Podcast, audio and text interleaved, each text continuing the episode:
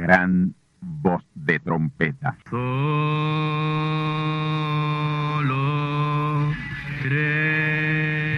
Saludos amigos y hermanos radioyentes. Están ustedes en sintonía con la audición radial Gran Voz de Trompeta, con el mensaje final de Dios al mundo, a la iglesia y a su pueblo escogido. Esta es la voz de Dios, proclamando el mensaje del Evangelio del Reino, o Evangelio eterno, a todos los que moran en la tierra, en el cumplimiento de Apocalipsis capítulo 14 y verso 6. Este es un mensaje de alerta y de apercibimiento ante los eventos proféticos del fin del mundo que ya han comenzado. No es que viene el fin del mundo, es que ya comenzó. Y en esta audición radial ustedes se mantendrán bien informados y apercibidos sobre cómo asegurar la salvación y la vida eterna, que es lo importante ante tales eventos. A continuación, ustedes escucharán no un mensaje doctrinal ni dogmático, sino la pura palabra de Dios, probada con las escrituras, la verdad como la verdad es, pues conoceréis la verdad y la verdad os libertará.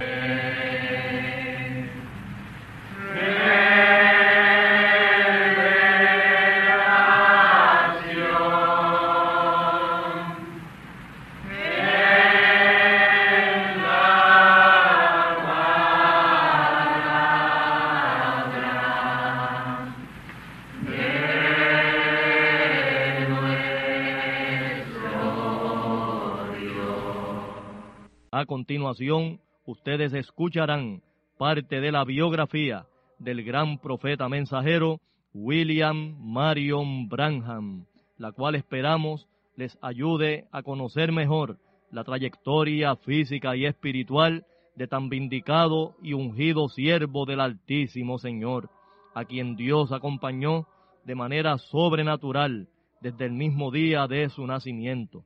Así que tornaos conmigo a la palabra del Señor para la conferencia especial de esta ocasión, a cargo del pastor asociado del Templo del Tabernáculo del Testimonio, Candelario Branham, vuestro amigo, hermano y servidor en Cristo el Señor, José Osvaldo García Ortiz.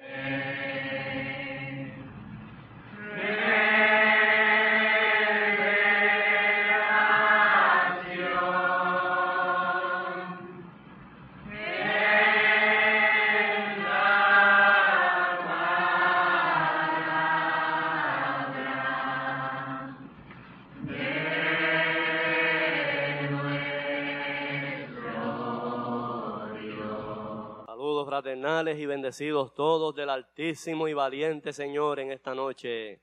Gloria a Dios. Qué bueno estar aquí de nuevo, ¿verdad, mis hermanos? Ya anhelábamos estar aquí nuevamente para continuar recibiendo la palabra, el pan de vida eterna.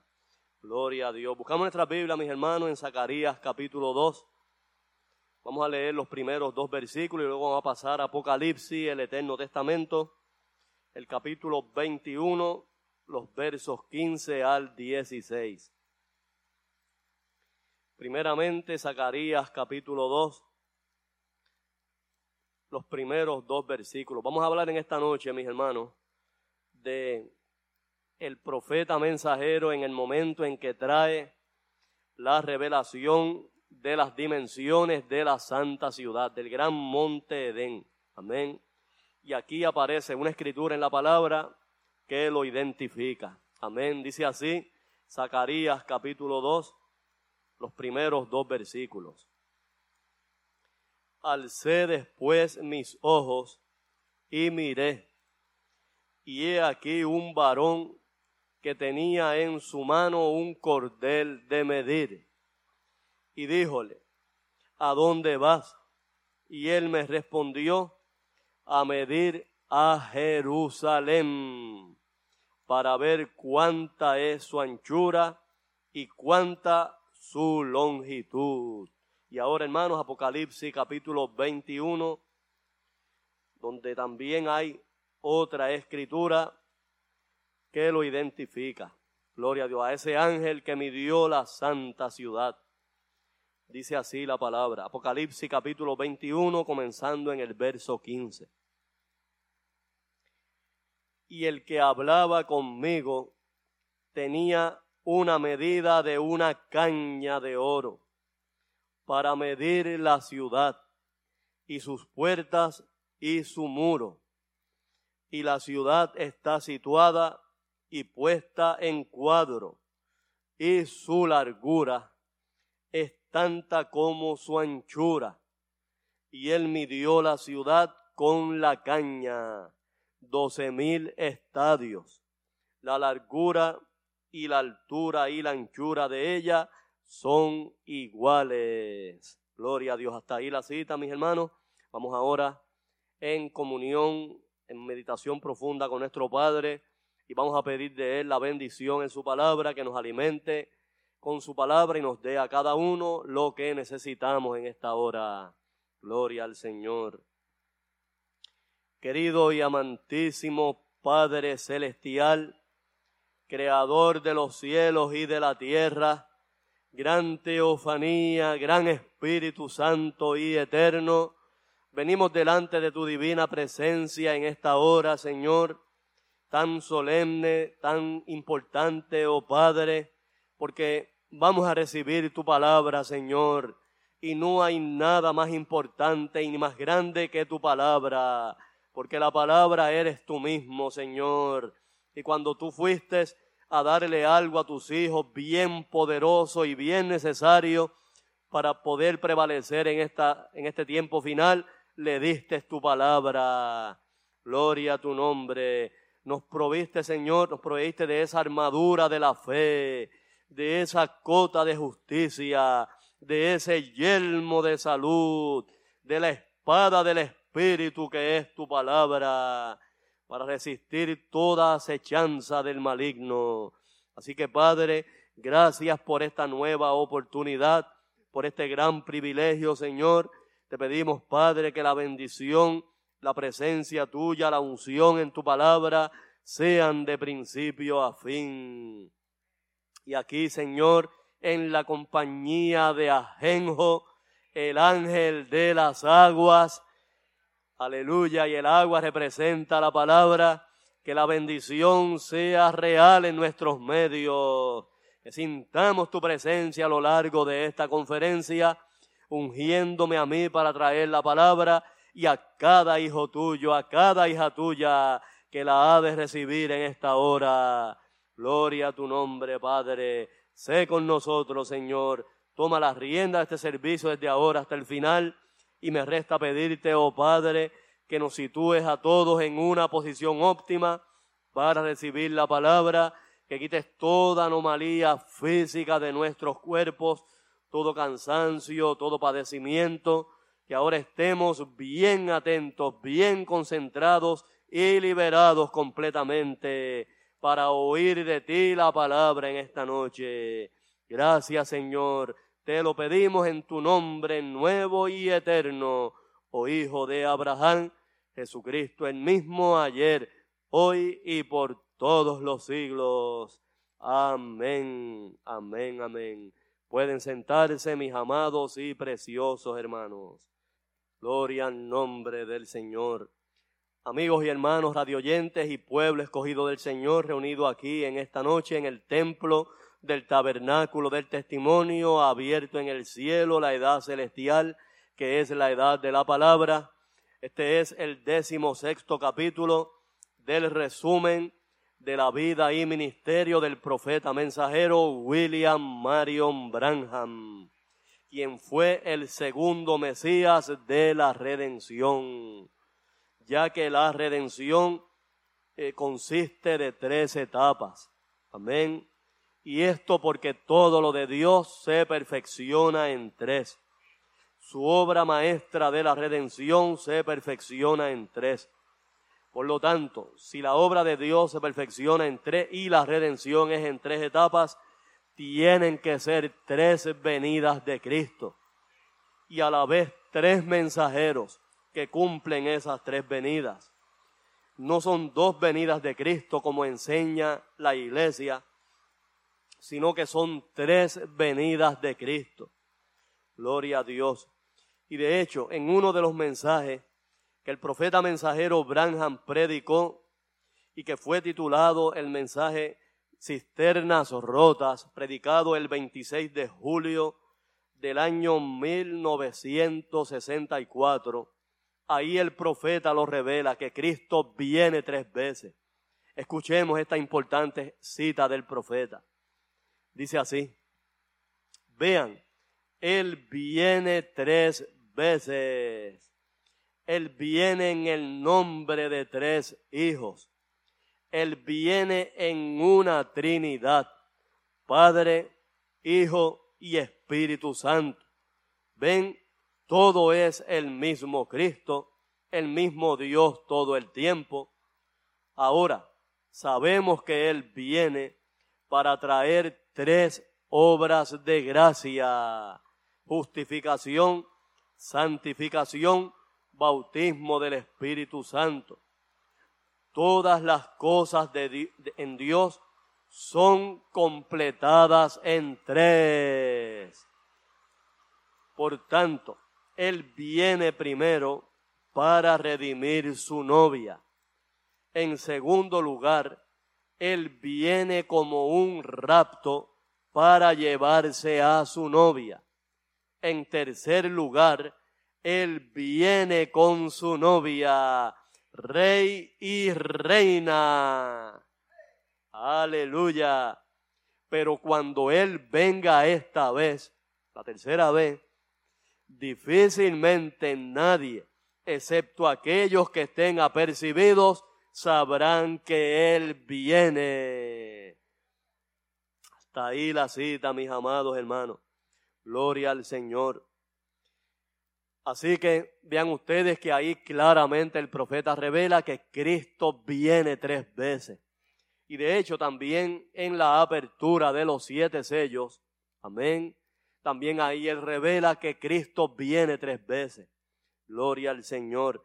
Y claramente revela que es en su tercera venida que Él viene a reinar sobre la tierra. Gloria al nombre del Señor. Ahí es que Él es coronado Rey de reyes y Señor de señores. Y si Él viene como el gran Rey de reyes, tiene que tener su reina. No hay rey sin reina. ¿Y saben ustedes quién es la reina? Es su verdadera iglesia, su pueblo escogido, la simiente predestinada, la novia. Oh, gloria al nombre del Señor. Ahora, hermanos, en este tiempo en que ya el profeta mensajero Branham estaba cumpliendo la segunda venida de Cristo y que era el tiempo más importante de su ministerio. Amén. Sin embargo, ya no tenía el respaldo ni el patrocinio de las iglesias que antes lo invitaban a predicar en ella. Amén.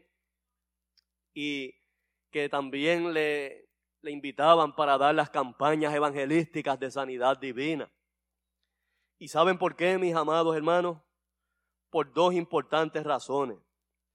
Primeramente, porque el profeta mensajero Branham atacaba tremendamente el sistema denominacional, el sistema eclesiástico, que es contrario a la palabra de Dios. Amén. Y segundo, porque ahora el énfasis en su ministerio no era tanto a los milagros, a las señales, a las sanidades, sino a la revelación e interpretación de las profecías, o sea, la predicación y revelación de la palabra. Gloria a Dios. Y aquí podemos ver que al profeta mensajero William Marion Branham le pasó exactamente lo mismo que le pasó al Señor Jesús de Nazaret.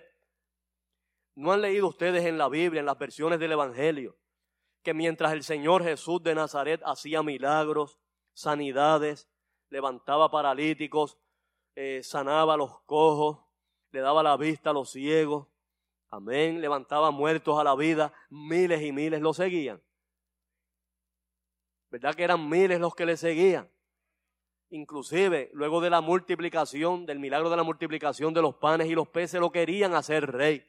Lo buscaban para coronarlo y hacerlo rey. Amén. Ahora, ¿qué pasó una vez el Señor comenzó a profetizar y a traer la palabra, la, la, revelación de la palabra? ¿Qué sucedió, mis hermanos? ¿Qué pasó con todos esos miles que lo seguían antes? Se fueron, lo dejaron. Y dice la palabra en San Juan capítulo 6 y verso 66, que se fueron y ya no andaban con él. Piense usted, hermano, el tiempo más importante de su ministerio.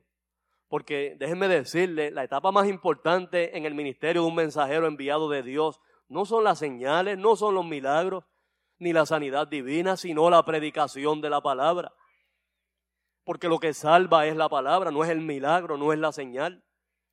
Una persona puede ser sanada, puede recibir la vista siendo ciego. Y si no cree la palabra, si no recibe la palabra, se pierde como cualquier pecador. Así que lo, que, lo importante es la palabra, mis hermanos. Oh, bendito el nombre del Señor. Miren qué cosa, hermano, el tiempo más importante que, era cuando debían seguirlo ahí sin perderle un, un, solo paso. Y ahí fue cuando lo dejaron. Dice ahí en San Juan capítulo 6 y verso 66, desde esto, muchos de sus discípulos volvieron atrás y ya no andaban con él. Amén. Porque ya no andaban con él, porque estaban detrás de los milagros, detrás de las señales, detrás de los panes y los peces y no detrás de la palabra. Amén.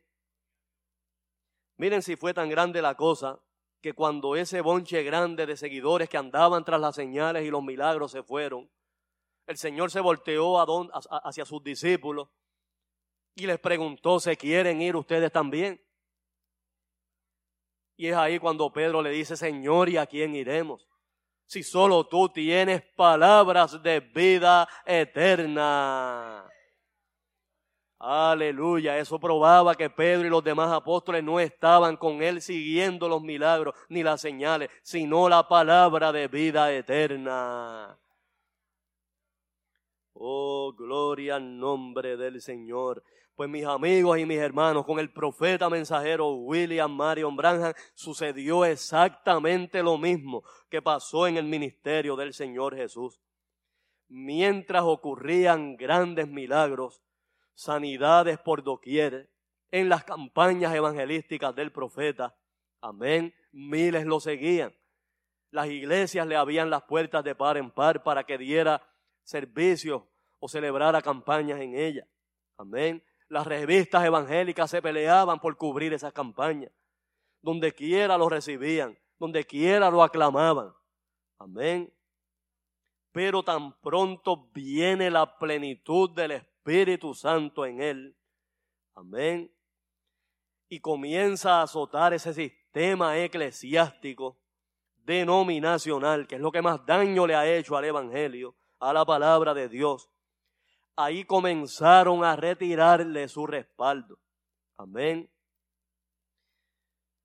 Y ya a estas alturas, en el año 1964, luego de estar ministrando en la plenitud del Espíritu Santo por más de un año, ¿saben ustedes quiénes eran los únicos que se mantenían invitándolo a sus convenciones y actividades y que nunca le cerraron la puerta. ¿Saben quiénes fueron, hermanos? Una entidad o fraternidad de hombres de negocio llamada los hombres cristianos de negocio del Evangelio completo.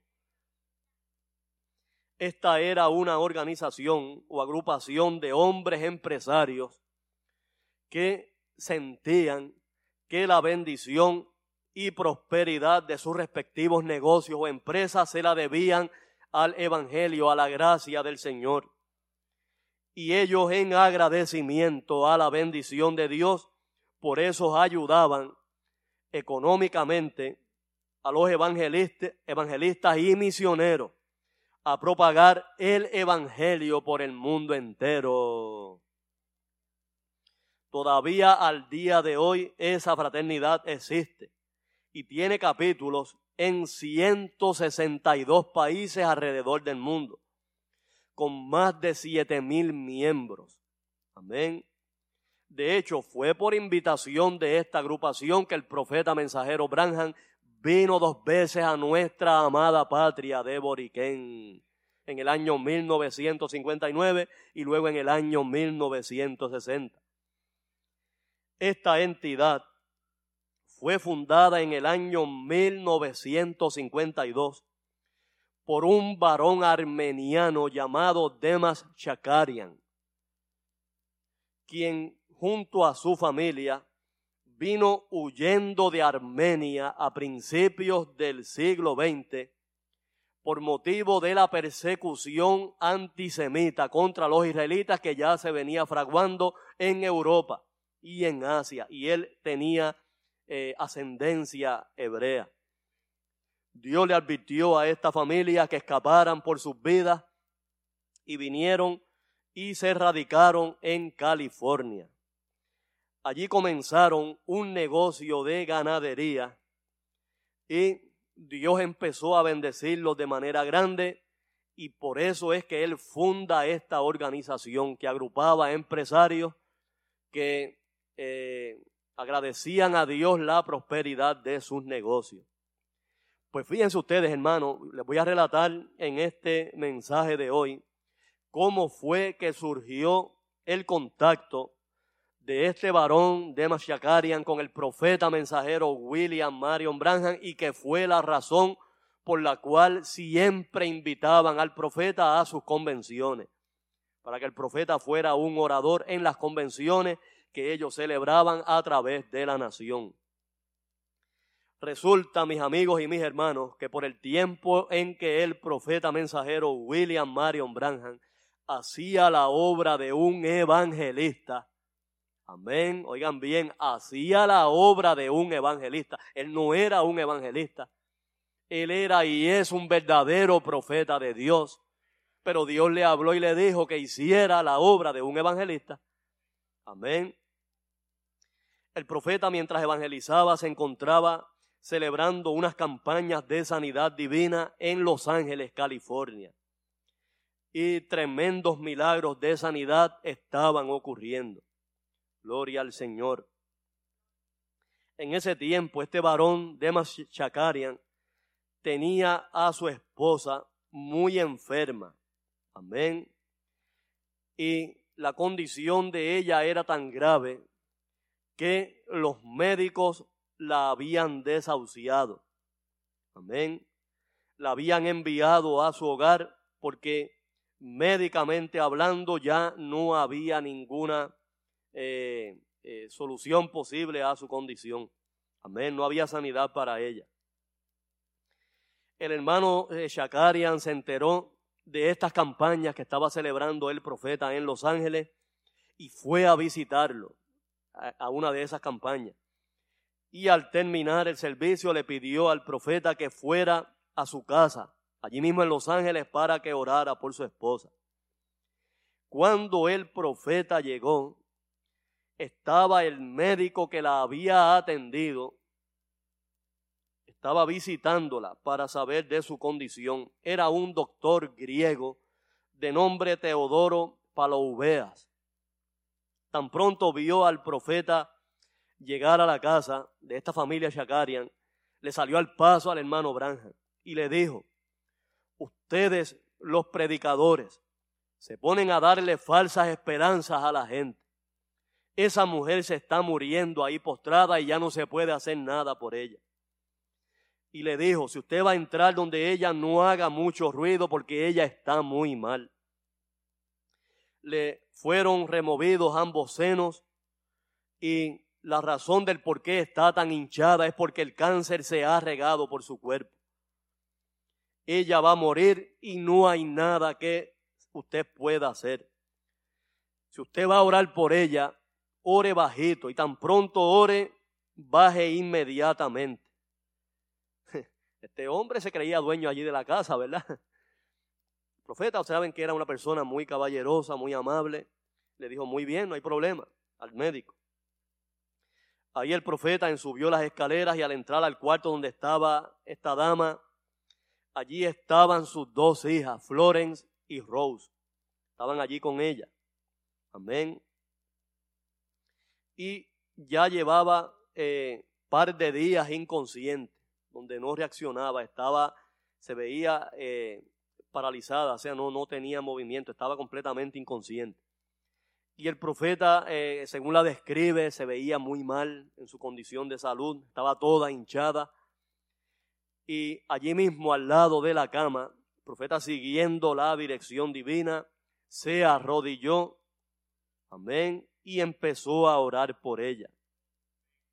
Y mientras estaba orando por ella, el profeta eh, sintió la presencia del ángel del Señor y cada vez que él sentía la presencia del ángel del Señor, era o que iba a tener una visión o que Dios le iba a hablar audiblemente. Gloria a Dios. Y fue una visión, se se trataba de una visión, amén, donde el profeta le dijo que en tres días ella iba a estar completamente sana y se iba a levantar de la cama. Gloria al Señor. En tres días ella iba a estar de pie. Gloria a Dios.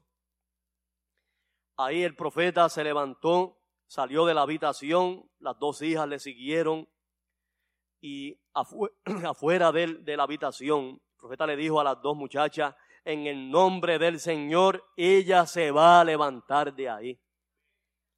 Y las muchachas empezaron a llorar. Gloria a Dios. Y ahí vino el doctor griego, que lo que el profeta dijo, y muy enojado quería sacar al profeta de la casa, diciéndole, usted lo que está haciendo es dándole falsas esperanzas a la gente, con la mera idea de que van a, venir, a, vivir sabiendo que se van a morir. Y el profeta le dijo, doctor, de acuerdo a sus estadísticas, así es.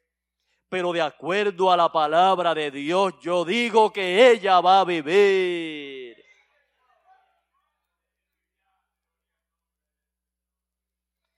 el doctor le dijo, eso no tiene sentido, mejor váyase de aquí. Y en eso, mientras el, doctor literalmente votaba al profeta de la casa, ahí llegó el, esposo de la señora, el hermano Shakaria, que había invitado al profeta. no estaba allí cuando el profeta llegó, pero en ese mismo instante llegó. Y se dio cuenta, ¿verdad?, de la actitud tan grosera de este médico, sacando, votando de la casa al profeta cuando él fue allí por invitación de este varón y fue directamente donde el doctor y le dijo, yo aprecio y agradezco mucho que usted haya venido, doctor, pero fui yo el que llamé al hermano Branham a que viniera para que orara por mi esposa. Y mientras usted no le ha dado a ella ninguna esperanza de que viva, él sí lo ha hecho. Amén. Y ahí el profeta le lanzó este reto al médico y le dijo, mire, lo que vamos a hacer es lo siguiente.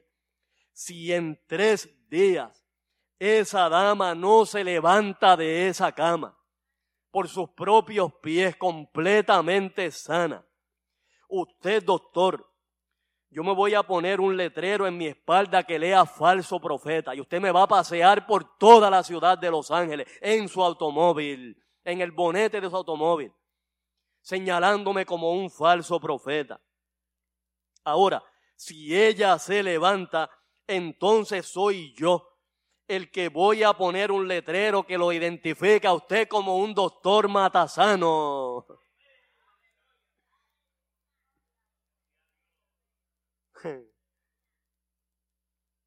Y lo voy a pasear a usted por la ciudad. Por supuesto, el médico no aceptó el reto. Amén. Pero ¿saben qué sucedió, mis amados hermanos? a los tres días, conforme a la palabra que Dios le mostró al profeta en la visión, la señora Shakarian se levantó. ¿Y saben qué ocurrió, mis hermanos? Esa sanidad de esta dama hizo que este médico griego se convirtiera al Evangelio. Así es como Dios obra, mis hermanos. Fue bautizado en un canal de irrigación y murió al poco tiempo después. Miren, el que murió fue él, pero claro, cuando murió ya había recibido el Evangelio. Oh, gloria al nombre del Señor. Mis amigos y mis hermanos, y aun aquellos que están a través de la onda radial, esta tremenda sanidad de la señora Shakarian le ganó al profeta el y el apoyo incondicional y la confianza y credibilidad de este hermano Shakarian, fundador y presidente de la Organización de los Hombres Cristianos de Negocio del Evangelio Completo. Por eso nunca le retiraron su apoyo y siempre, cada vez que tenían alguna convención o actividad importante, lo invitaban para que él fuera su orador principal. Gloria al nombre del Señor. Aleluya. Gloria a Dios. Pues resulta, mis amigos y mis hermanos, que precisamente ante una invitación hecha por estos hombres cristianos de negocio del Evangelio completo, celebrada en el Hotel Holiday Inn en Topeka, Kansas, el sábado 20 de junio del año 1964, el profeta mensajero Branham predicó el mensaje titulado ¿Quién es Jesús? Amén. Y aprovechando que él estaba hablando allí en, en su mayoría a hombres de negocio, empresarios, porque esta entidad eh, la formaba mayormente empresarios, por eso se llamaba hombres cristianos de negocio. Pues el profeta aprovechó para relatar la historia que aparece en la Biblia del encuentro del Señor Jesús con aquel publicano llamado Saqueo. Amén.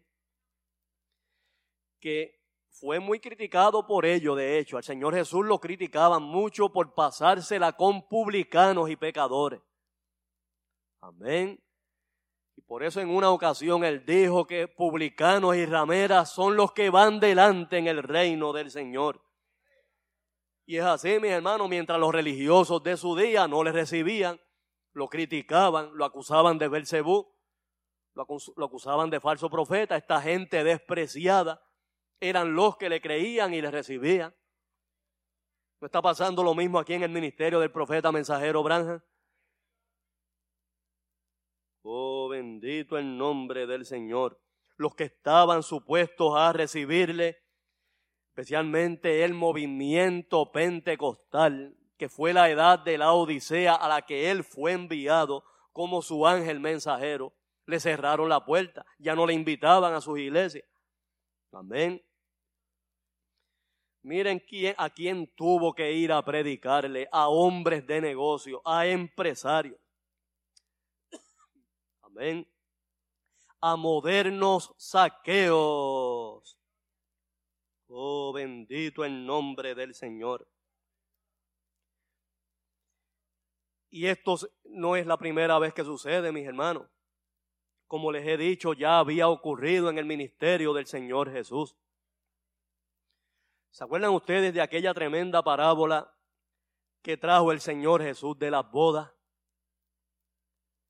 Amén. De un padre de familia que hizo unas, unas bodas y mandó a traer a los convidados, a los que habían sido invitados a esas bodas. Y cada uno de esos invitados comenzó a excusarse. Amén. Y el padre de la familia, bien enojado, mandó a su siervo a que fuera a los vallados, a que fuera por las esquinas de las calles y trajera a los mancos, los pobres, los ciegos, los inválidos. Amén. ¿Por qué? Porque los que eran dignos de venir, los que habían sido invitados, no vinieron. Amén. Oh, bendito el nombre del Señor. Pues mis amigos y mis hermanos, aprovechando el profeta en este mensaje, que tenía allí unos modernos saqueos, porque sepan ustedes que saqueo era un publicano, y los publicanos eran gente muy aborrecida porque eran cobradores de impuestos. Y en la, mayor, eh, en la mayoría de los casos eran unos usureros. Amén. Se aprovechaban de su posición para lucrarse. Amén. Por eso criticaban al Señor Jesús por pasársela con esta clase de gente. Sin embargo, este varón identificado como saqueo era una verdadera simiente de Abraham. Y cuando el Señor Jesús va pasando, sin nunca haberlo visto, sin conocerlo, pero por el discernimiento de la palabra, cuando va pasando por cierto lugar y Saqueo está encaramado en un árbol para poder verlo, porque la multitud que seguía al Señor le impedía verlo, y él se trepó en un árbol para ver al Señor cuando pasaba, y ahí Jesús le dice, Saqueo, hoy voy a estar en tu casa.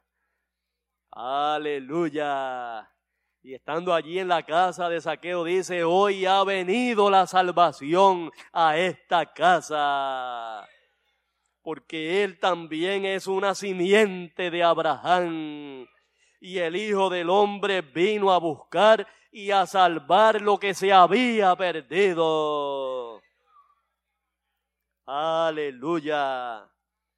Gloria al nombre del Señor. Aprovechando esta historia tan tremenda de saqueo, el profeta mensajero Branham dice allí en esa convención, y cito, saqueo ¿Estás listo en esta mañana? ¿Por qué no bajas del árbol ahora?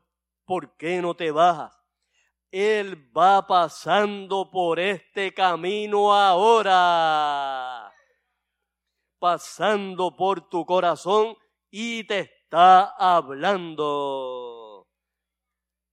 Aleluya. ¿No es esa una clara identificación mesiánica de la segunda venida de Cristo? en cumplimiento allí en Topeka, Kansas. Oh, gloria al nombre del Señor. Luego de eso, mis hermanos, el profeta predicó el tremendo y glorioso mensaje titulado El poderoso Dios develado ante nosotros. Gloria al Señor. Este mensaje fue predicado el jueves 29 de junio del año 1964 en Filadelfia, Pensilvania. Y el tema lo dice todo, mis hermanos, porque si el velo es lo que oculta la divina presencia de Dios, y ese velo siempre es el mensajero de turno, así que si el profeta está develando a Dios ante nosotros, eso significa que Él se ha revelado y se ha dado a conocer. Y está manifestando allí públicamente cuál es su velo de carne, donde Él está manifiesto. Oh, gloria al nombre del Señor. Aleluya. Gloria a Dios. Voy a citar un solo extracto de este mensaje que para mí es más que suficiente para probar que la divina presencia de Dios estaba allí presente en Filadelfia. Gloria al nombre del Señor. Dice así el profeta Isidro. Y vemos aquí que Dios siempre ha tenido un cuerpo de carne en su manifestación. Cuando Moisés lo vio, él era un hombre lucía como un hombre. Cuando Dios estaba tras el velo, también estaba cubierto de piel. Y Dios esta noche en su iglesia está velado en su iglesia tras un velo de carne. Él sigue siendo el mismo Dios esta noche lo sabemos. Pero ahora, como siempre, el velo de carne es lo que hace tropezar a las tradiciones. Ellos no pueden creer que es Dios haciendo que la gente actúe de esta forma. ¿Lo ven? Es porque Dios está velado en su iglesia tras un velo de carne. Eso es correcto. Él está escondido al incrédulo y revelado al creyente. Esta es una prueba, mis amigos y mis hermanos, para saber si usted es un creyente o es un incrédulo. Si usted ha podido ver y ha creído en la manifestación plena del Espíritu Santo en William Marion Branham, usted es un verdadero creyente de la palabra, porque él mismo se ha revelado al creyente, pero se ha escondido del incrédulo. Oh, gloria a Dios. Sigue diciendo, ahora, cuando el velo de la tradición de los mayores es rasgado por la palabra, hoy por supuesto, entonces se revela claramente, noten ustedes hermano que está hablando en tiempo presente, esos términos hoy, ahora, son, son eh, palabras del tiempo presente. No está hablando aquí de mañana ni del futuro, sino de hoy, tiempo presente. Ahora, cuando el velo de la tradición de los mayores es rasgado por la palabra, hoy por supuesto, entonces se revela claramente. Lo vemos a Él, la deidad, velada tras un velo de carne nuevamente. Hebreos capítulo 1 lo dice y también Génesis capítulo 18. Ustedes lo recuerdan. Dios fue un hombre comiendo y hablando con Abraham y dijo lo que Sara estaba haciendo en la carpa detrás de él. Y Jesús dijo, como fue en los días de Sodoma, así será en la venida del Hijo del Hombre. La deidad velada en carne humana de nuevo el Hijo del Hombre de nuevo en la iglesia, revelado entre seres humanos, no el Hijo de Dios, sino el Hijo del Hombre. Otra vez regresando de nuevo a su iglesia en los últimos días. Está ahí la cita, mis amigos y mis hermanos. ¿Qué más claro que eso? Para probar que la divina presencia estaba allí de nuevo Dios manifiesto en carne humana, velado en un cuerpo humano, cumpliendo su segunda venida y cumpliendo todo lo que él dijo que haría cuando viniera de regreso por segunda vez. Oh, gloria al nombre del Señor. Aleluya. El siguiente mensaje que el profeta mensajero predicó fue titulado La obra maestra y fue predicado el domingo 5 de julio del año 1964 en Jeffersonville, Indiana. Y el profeta toma como ejemplo para predicar este mensaje y este tema, eh, relatando la historia real, porque esto fue algo real, de aquel gran escultor italiano llamado Miguel Ángel Bonarotti, cuando estaba tallando la escultura de Moisés. Amén. La cual se considera todavía al día de hoy como una verdadera obra de arte. Una obra maestra del arte. Y el profeta cuenta una anécdota sobre esta obra. Y es que ya casi cuando Miguel Ángel estaba terminando la escultura, se había embebido tanto y tanto en ella que llegó a creer que había traído a Moisés a la escena, él notaba que la escultura había quedado tan real, tal como él la tenía plasmada en su mente, y se veía tan real, se veía una obra tan verdadera, que él pensó que Moisés estaba allí en persona, y con, el, con la misma hacha esculpidora, golpeó en la rodilla, diciéndole, Moisés, habla. Porque lo que le faltaba a aquella obra era que hablara para que fuera de verdad, probando lo, lo, verdaderamente tremenda que había quedado, lo exacta que había quedado conforme a como él la había diseñado. Y muchas personas pensaron al llevarle, al darle este golpe en la rodilla, que le llevó una lasca de la rodilla, muchas personas pensaron que la había dañado, que la había arruinado que una obra tan tremenda la había echado a perder al, darle este golpe.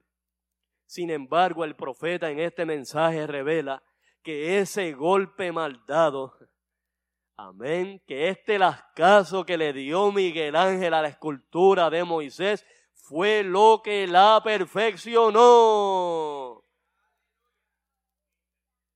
Esto fue lo que hizo de esta obra una obra maestra, una obra perfecta, porque el golpe probaba lo auténtica que había quedado, lo perfecta que había quedado. Gloria a Dios. Y ahí el profeta aprovecha para traer este ejemplo que en lo natural señalaba lo que Dios estaba haciendo y sigue haciendo en lo espiritual, ya que su gran obra maestra de la redención, amén, está siendo llevada a la perfección por otro golpe aparentemente maldado otro cantazo que aparentemente ha arruinado la obra. Sin embargo, la está llevando a su perfección. Aleluya. ¿Cuántos lo creen así, mis amados hermanos? Aleluya. Gloria al Señor. Pues mis amados hermanos, el profeta en este mensaje relata una tremenda visión que había tenido por el, mismo tiempo en que Él predica este mensaje. Amén. Gloria a Dios. Y que la quiero relatar aquí ante ustedes, mis amados hermanos, ya que ahí Dios le muestra en esta visión la condición de la iglesia en Norteamérica y en el mundo entero y también de la novia, la verdadera iglesia del Dios vivo. Esta visión la tuvo el profeta el viernes 3 de julio del año 1964. Amén. Y dos días después, el domingo 5 de julio, es que el profeta predica este mensaje, la obra maestra. El profeta se encontraba en un centro comercial en Jeffersonville, Indiana. Y él estaba allí eh, contemplando, ¿verdad?, la gente mientras pasaba y aunque él había estado en otras grandes ciudades como Los Ángeles, París, Francia, eh, Roma, Italia, sin embargo, él revela que él nunca había visto tanta vulgaridad, especialmente en las mujeres en su vestimenta, como las vio allí en ese centro comercial. Y mientras él está contemplando eso, ahí entra en una visión. Y en la visión, el profeta sintió que había alguien acompañándolo ya que le hablaba mientras transcurría la visión. Él no vio ninguna persona, solamente escuchaba la voz. Mientras él está ahí en la visión, la voz le dice, la novia aparecerá frente a ti. Amén. Y ahí, al, escuchar esa voz, el profeta dice que vio desfilando frente a él un grupo de damas pero según él las describe, eran eh, unas damas jóvenes, como de unos 20 años de edad, y él dice que eran las damas más preciosas y más puras y santas que él jamás había visto en su vida. Gloria al nombre del Señor. Estaban muy decentemente vestidas, con trajes de diversos colores, pero todos eran largos, Amén. Sin ningún descote, sin ninguna eh, obscenidad, sino que era ropa decente de una verdadera dama. Amén. Y todas tenían el pelo largo y completamente naturales, sin ningún tipo de maquillaje en su rostro. Mientras pasaban, destilaban un aire de dulzura. Y una de ellas se detuvo a hablar con el profeta. El profeta la describe de esta manera. Él dice, la que me estaba hablando y yo, y yo estábamos parados juntos. Ella era la persona más limpia y de apariencia más dulce que yo jamás haya visto en mi vida. Ella pasó por el lado con el aire de dulzura y sus ojos levantados observando mientras pasaba. Oh, ella era preciosa. Gloria al Señor. La próxima semana escucharán ustedes la segunda parte de esta conferencia. No dejen de escucharla.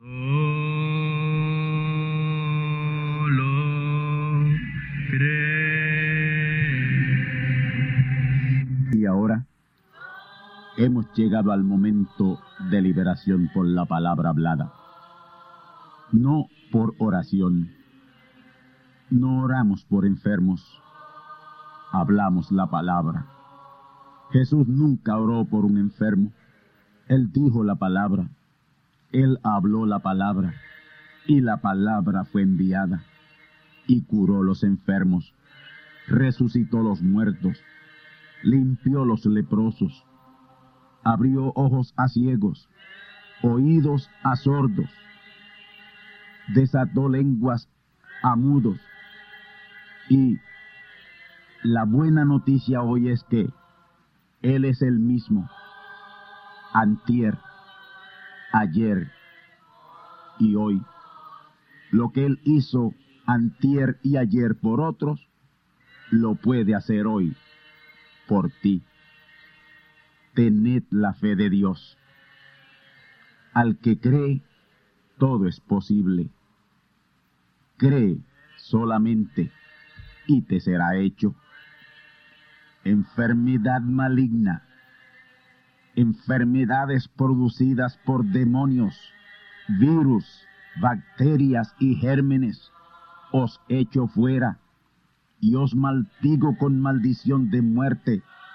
Y proclamo liberación sobre todo oprimido del diablo, que llene los requisitos para ser liberado. Enfermedad te declaro fuera de existencia y pido la sanidad de los enfermos y la liberación de los oprimidos en el nombre del Hijo de Abraham, el Todopoderoso Señor. Amén. Amén. La palabra ha sido dicha, la palabra ha sido hablada y tú estás liberado. Da gracias a Dios por tu liberación. Y ve y cuéntale a otros lo que Dios ha hecho por ti.